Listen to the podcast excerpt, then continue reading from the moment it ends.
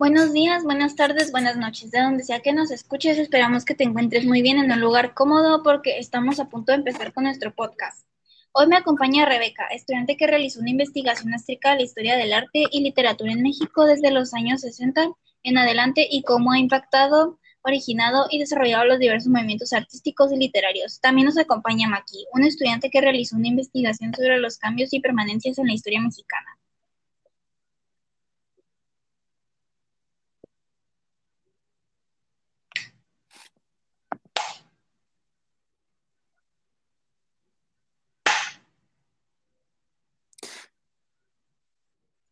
Los políticos mexicanos actuales. Primeramente, Natalia, ¿nos puedes decir qué son los partidos políticos? Sí, los partidos políticos, además de funcionar como mecanismos de agrupación de interés, también son necesarios para gobernar. Por lo tanto, la conformación de partidos políticos resulta ser una forma efectiva de economizar costos de transacción en la toma de decisiones en cuerpos colegiados. También los partidos políticos son asociaciones de ciudadanos que constituyen personas jurídicas de derecho privado cuyo objeto es participar por medios lícitos democráticamente en los asuntos públicos del país dentro del marco de la constitución política del Estado y de la presente ley. ¿Cuál es lo formal para el partido político? El partido político tiene como fin promover la participación del pueblo en la vida democrática, contribuir a la integración de la representación nacional, así como de las entidades federativas y como organizaciones de ciudadanos, hacer posible el acceso de estos al ejercicio del poder público.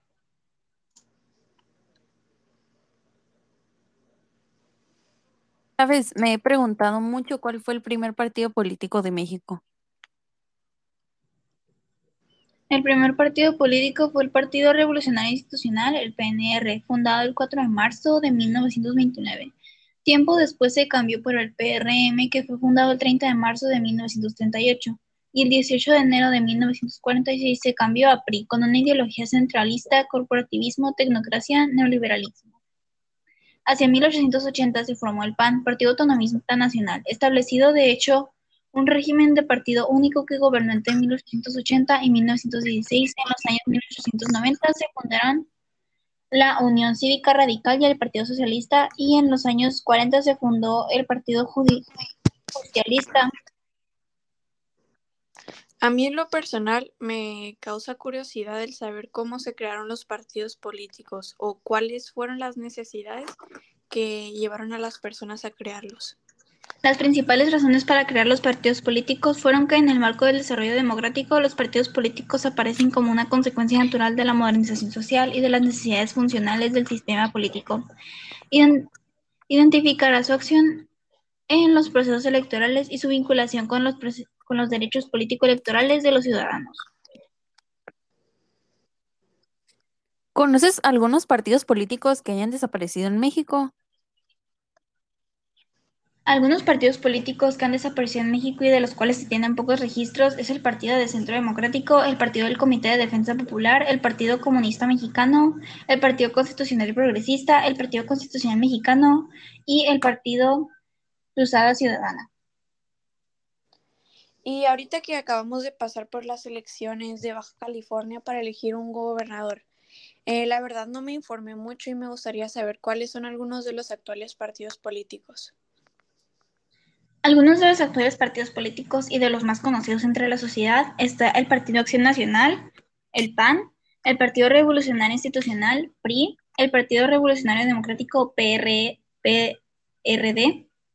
el Partido del Trabajo, el Partido Verde Ecologista de México, el Movimiento Ciudadano, el Movimiento de Regeneración Nacional, conocido como Morena. Este partido político fue fundado por Andrés Manuel López Obrador, el actual presidente de México. Y por último, el Partido Encuentro Solidario. De este no se tiene mucho registro, ya que fue fundado en 2018. Ok, muchas gracias. Pero por lo que he escuchado, las elecciones son organizadas por una institución llamada INE. ¿Podrías decirme más sobre ella, por curiosidad? El INE, también conocido como el Instituto Nacional Electoral, es uno de los órganos constitucionales autónomos de México, siendo el ente público encargado de regular los procesos electorales de participación ciudadana y normar las directrices a las que se sujetarán los participantes de todo lo anterior. Su fundación fue realizada el 4 de abril de 2014. Antes era conocido como el IFE y este fue fundado el 11 de octubre de 1990. Ahora pasemos a los aspectos que han permanecido y cambiado en la historia mexicana. En este apartado nos estará ayudando nuestra compañera Maki. Para comenzar, ¿cuáles crees que han sido los cambios más importantes en la historia mexicana?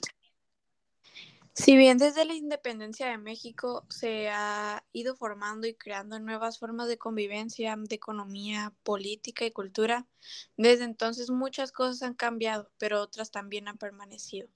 Pasamos de ser un país rural a un urbano, de ser un país cerrado al comercio exterior, exterior a abrirnos a la economía global, de ser un país fundamentalmente que vivía en la pobreza a ser un país de clase media de ser un país con un nivel de esperanza de vida de 40 años al nacimiento a una esperanza actualmente de 74 años, de ser un país que estudiaba humanidades a ser un país de ingenieros, de ser un país agrícola a ser una potencia manufacturera de clase mundial, de ser un país exportador de emigrantes a ser un receptor neto de migrantes, de ser un país mayoritariamente desigual a ser un país menos desigual de vivir en un país de un partido político a vivir en un país en el que las elecciones son cada vez más competidas por más fuerzas políticas, de ser un país con libertad de expresión limitada a ser un país en el que se cuenta con una libertad de expresión muy amplia. Bueno, y por curiosidad, ¿sabes qué aspectos han permanecido? Pues sí, eh, muy abiertamente, eh, yo creo los más notorios son que pues la corrupción en los políticos, algunos aspectos culturales como la comida, actividades económicas como la minería, la agricultura y el comercio. Y algún aspecto político es el cobro de impuestos por parte del gobierno. Esto es muy interesante. ¿Podrías darnos algún ejemplo de corrupción de algún presidente? Eh, sí, de hecho, cinco presidentes de México eh, ahorita merecen ser juzgados y condenados por múltiples crímenes que cometieron a lo largo de sus sexenios. Eh, algunos de ellos son Carlos Salinas de Gortari, Ernesto Cedillo Ponce de León, Vicente Fox Quesada, Felipe Calderón y,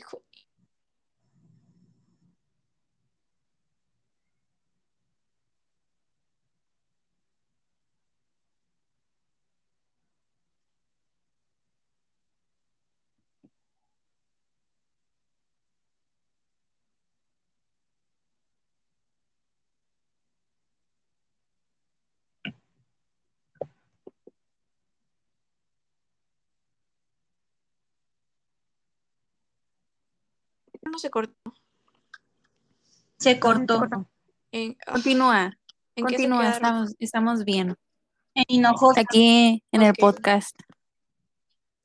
ok, pues. Eh, sí, me quedé en Felipe Calderón Hinojosa y Enrique Peña Nieto. Estos cinco presidentes fueron responsables de varios actos de corrupción y saqueo contra la hacienda pública y crímenes de lesa humanidad, por lo que merecen la prisión. Eh, en este podcast solo repasaremos el caso de Salinas de Gortari, quien gobernó México entre diciembre de 1988 y noviembre de 1994. Amante del neoliberalismo, rapaz y el mal llamado Estado mínimo, Salinas es responsable de la más profunda privatización de bienes e industrias nacionales. De 1.150 empresas públicas que existían en 1982, al terminar su sexenio en 1994, solo quedaban 200 de esas 1.150 empresas. Eh, y de acuerdo con el investigador Pablo Moctezuma Barragán, otros crímenes por los cuales deberá juzgarse Salinas tienen que ver con la profunda corrupción que imperó en su gobierno, encabezada por su clan familiar. Para muestra solo bastaría asomarse al manejo ilícito de la extinta partida secreta de los Pinos, operada en forma discrecional por Raúl Salinas de Gortari, quien trasegó cientos de millones de pesos del erario a cuentas en el extranjero de la familia presidencial. Al respecto, basta recordar lo que ha publicado el periodista Miguel Vadillo sobre todo ese enriquecimiento ilícito. En el expediente en contra del contador Gómez Gutiérrez están relacionados directamente los hermanos Carlos y Raúl Salinas de Gortari, por el uso indiscriminado e ilegal que hicieron de la partida secreta, operada desde Los Pinos, y mediante la cual se desviaron miles de millones de pesos del presupuesto público en los seis años del gobierno salinista. Incluso en el gobierno de Fox se extraditó a Estados Unidos al excuñado de Raúl Salinas, Juan Miguel Pasalagua Branch. Eh, esto fue el 10 de agosto de 2005. A este se le ubica como el máximo operador de la corrupción en la entonces Compañía Nacional de Subsistencias Populares, la CUNESPO. Bueno, en este podcast somos entusiastas sobre México. Algo que le da su toquecito a México es el arte y la literatura porque sí ha dejado una gran huella no solo aquí, sino internacionalmente. Ya que este tema es muy amplio, mi compañera Rebeca abordará los temas más recientes para facilitar su comprensión. Primero, ¿nos podrías explicar qué es el arte mexicano? Sí, claro. El, el, arte mexicano es el arte que se desarrolló a través de los indígenas que fueron ligando al arte como las clases más importantes y con la religión, por lo tanto, no se podría hacer una distinción entre escritura, arte o arquitectura. Bueno, y ahora, ¿qué es la literatura mexicana?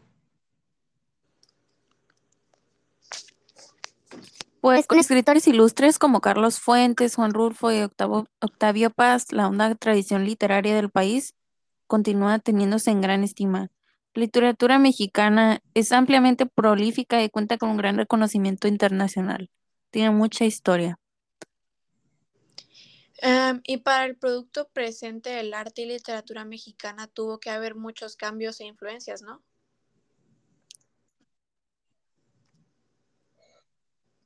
Tensiones y acuerdos, liderazgos y polémicas, imitaciones y parricidios, retos y vueltas a la tradición. No se puede pensarse como caso cerrado del que ya se dio cuenta de una vez por todas acerca de sus características, los constantes cambios en los ámbitos artístico, histórico, científico, político, etc. El primer movimiento importante después del muralista fue del, el de la generación de la ruptura, que comenzó en los años 1950 y 60, con pintores como José Luis Cuevas, Gilberto Aceves. Y rechazaron el realismo social y el nacionalismo, incorporaron el surrealismo, las paradojas visuales y elementos y estilos de la pintura del viejo mundo. Bueno, yo he escuchado un poco sobre el movimiento neoexpresionista en el arte. ¿Me podrías decir más acerca de él? A partir de los años 1960 y 80, el arte expresionista fue representado en México por Manuel Felgueres, Teresa Cito, Alejandro Pinatado y Jan Hendrix, realizando obras abstractas con trabajos no figurativos, llenas de color y contraste. Ok, este es un tema que me causa mucha curiosidad, ya que en internet no encontré mucha información, pero me gustaría saber cuál fue la corriente artística visual en los años 80. Pues a mediados de la década de 1980, el siguiente movimiento importante en México fue el neomexicanismo, una versión poco surrealista, un tanto kitsch y posmoderna del realismo social, que se centraba en la cultura popular en vez de la historia, por primera vez, ya que nuestro pasado er, fuimos muy nacional. Pues los artistas se enfocaban más en eso. Ahí, la prueba está en los murales de nuestros edificios importantes. Bueno, ¿y qué pasó con el arte en los años 90? El arte mexicano de la década de los 90 hasta la actualidad se clasifica como postmoderna, con artistas importantes como Betsabe Romero, Mónica Castillo, Francisco Larlos, Marta Chapa y Diego Toledo. El arte mexicano alcanzó de nuevo su apogeo en la década de los 90. Ferias de arte, exposiciones internacionales fuera de México. Oye, y a mí me causa mucha intriga el movimiento literario de la onda. ¿Podrías explicarme un poco mejor de qué se trata? Sí, llegando al, al, tema del literario, este, la literatura de la onda podría situarse a partir de la segunda mitad de los años 60 con la aparición de dos novelas, Gazapo de Gustavo Sainz del 65 y de Perfil del 66 de José Agustín y continuaría de Parme García Saldaña, perdón. Um, la nación fue creada por Margot Glantz en el estudio preliminar a su antología Onda y Escritura en México. Aunque ya el prólogo a la antología narrativa Joven de México del 69, Glantz se había referido a la onda y el título de José Agustín, ¿Cuál es la onda? Ese término es utilizado para definir aquella literatura mexicana escrita por jóvenes nacidos en México del 38 y el 51, en cuyas obras, compuestas principalmente por novelas y relatos, presentaban características muy específicas. Las opiniones de Mar Margot Glantz, la literatura de la onda nació en un contexto histórico marcado, principalmente por el preludio de lo que posteriormente sería el movimiento estudiantil 68, que daría lugar a la literatura del 68. Las manifestaciones contra Vietnam, el desequilibrio social producto de la sociedad de consumo y del capitalismo, y el descreimiento de la juventud frente a todo lo que oliera a la autoridad, ya fuera la familia o el Estado y sus instituciones. En días de guardar del 70, Carlos Monsiváis se refiere a la onda como el primer grupo que divulga el slang de la literatura mexicana. ¿Y de dónde se influenció el movimiento literario La Onda? La onda recibió la influencia de la literatura desde la generación beat. Las situaciones narrativas son descritas por propios protagonistas para reproducir en el instante en el que experimentaron sus viviendas, vivencias. Perdón. Eso se traduce mm, en la multiplicidad de las anécdotas, algunas veces sin definición ni justificación. de los hechos narrados, que generalmente son acciones de freno. ¿Y cuáles son algunas obras literarias del movimiento de la onda? Pues la llamada literatura de la onda podría situarse a partir de la segunda mitad de los años 60, con la aparición de dos novelas, Gazapo de Gustavo Sainz y Del Perfil de José Agustín, y continuaría con Pasto Verde de Parmenides García Saldaña, como dije hace un momento.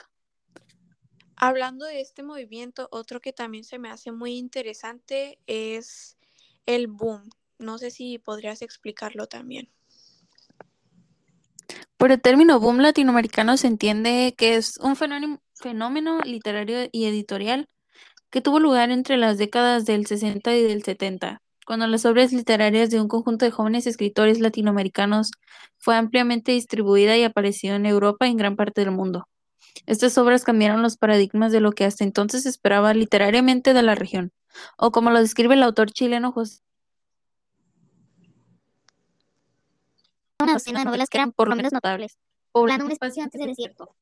El boom latinoamericano instituyó a muchos de los autores que hoy en día es considerados clásicos en América Latina, pero que en su momento se estaban iniciando. Presentaron proyectos novelísticos experimentales de alto contenido social y político. Bueno, y sabes, ¿no hay otro movimiento en el periodo literario de los años 20? Mm, al mismo tiempo, el boom latinoamericano abrió grandes puertas a la literatura latino. Se convirtió rápidamente en referencia literaria en el mundo hispano y fuera de él, mediante sucesivas traducciones y ediciones a lo largo del globo. Entonces, pues el boom como que fue lo principal en ese momento, porque el público estadounidense fue muy impactado por las obras de esta y un contexto político mundial, perdón, muy retador como lo fue la Guerra Fría, cambiando incluso paradigmas del momento respecto a la interpretación y el rol de los escritores en la sociedad. Bueno, ¿y sabes cuáles son algunas de las obras literarias que vino con el movimiento literario, el boom?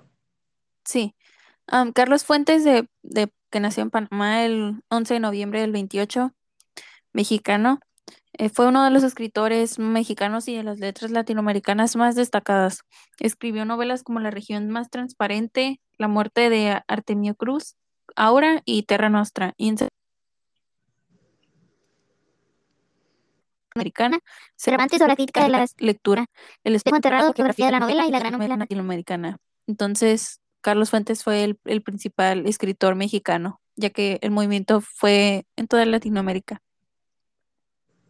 Bueno, muchas gracias Rebeca. Esto ha sido todo por hoy. Esperamos que hayan disfrutado los temas que trajimos hoy para ustedes y no olviden escucharnos la próxima semana. Sin falta les traeremos nuevos temas. Que pasen un buen día, buena tarde o buena noche. Depende de donde, de donde nos escuchen.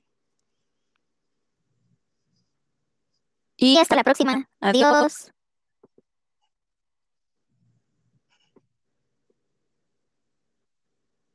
¡Lo logramos! Ya, corta.